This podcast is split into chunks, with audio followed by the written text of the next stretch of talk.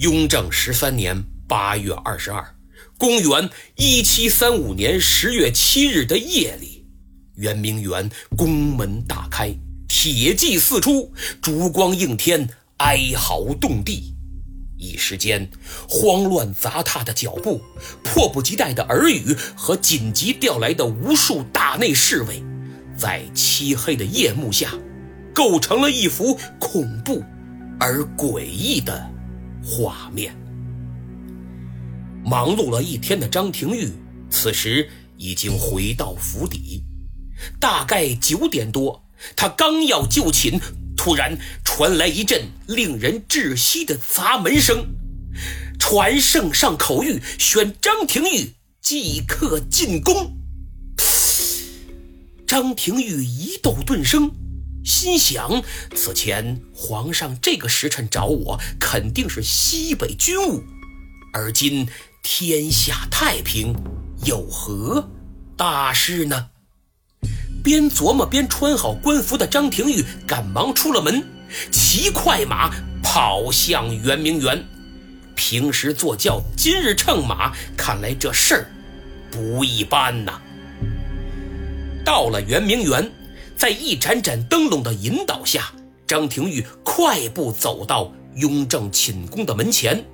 这时候，太监过来低声耳语：“是这么这么这么这么回事。”哎呦！张廷玉吓得好悬坐地上，原来是上级大见，皇帝病危了。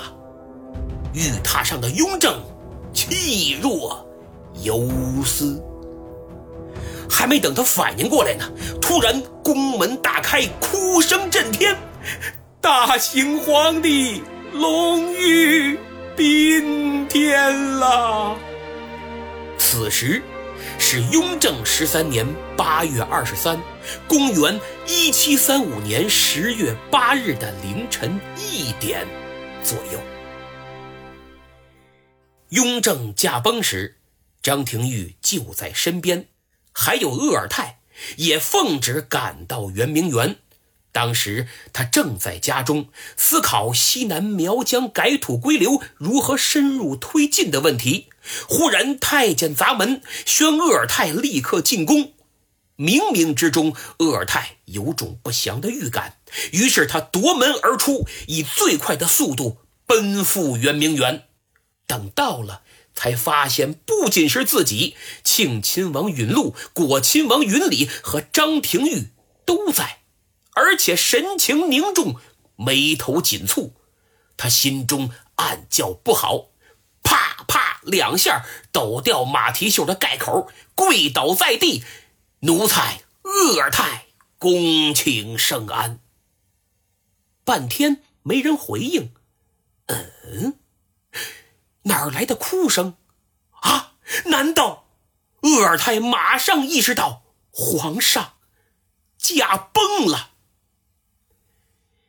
正当众人哭成一片时，只有张廷玉、鄂尔泰没有慌乱。他二人看了看对方，点了下头，说道：“国不可一日无君。大行皇帝曾写过传位诏书，并密示我二人。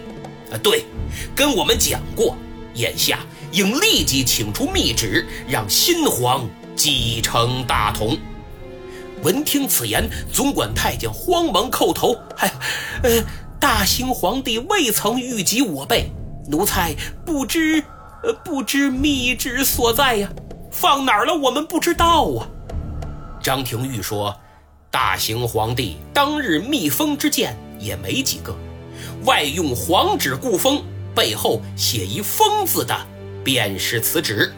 按我说的，找去吧。”过了一会儿，就听噔噔噔噔急促的脚步之声，总管太监回来了，手里还捧着张廷玉刚刚说的匣子。众人上前打开一看，没错，就是密旨，清清楚楚写着让弘历接班。